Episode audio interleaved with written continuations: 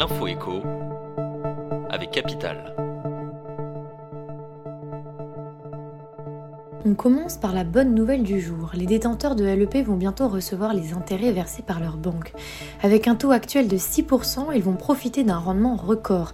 Un joli jackpot pour les épargnants dont le livret atteignait 7700 euros cette année et qui, lors du passage du plafond du LEP à 10 000 euros le 1er octobre, ont pu remplir à fond leur livret.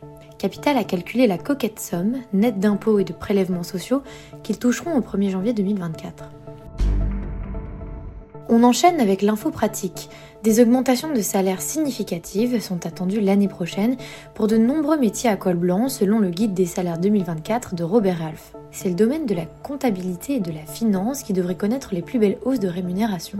Un gestionnaire de paix avec expérience pourrait décrocher une augmentation de 40 à 60%. Les 24 métiers clés dont le salaire va le plus grimper sont à découvrir sur notre site. On poursuit avec le chiffre du jour, plus de 200%. L'arrivée des Jeux Olympiques en France l'été prochain a fait flamber les prix des locations touristiques. Pour le démontrer, le comparateur Likibou a analysé les tarifs moyens de plus d'un million de locations de vacances disponibles sur Airbnb, Abritel ou encore Booking sur la période des JO 2024 par rapport aux mêmes dates en 2023. Résultat, les prix des séjours ont augmenté de 219% à Paris, passant de 227 euros à 724 euros. Dans certaines communes franciliennes, la hausse est encore plus importante. Et pour terminer, la personne du jour, Sam Altman.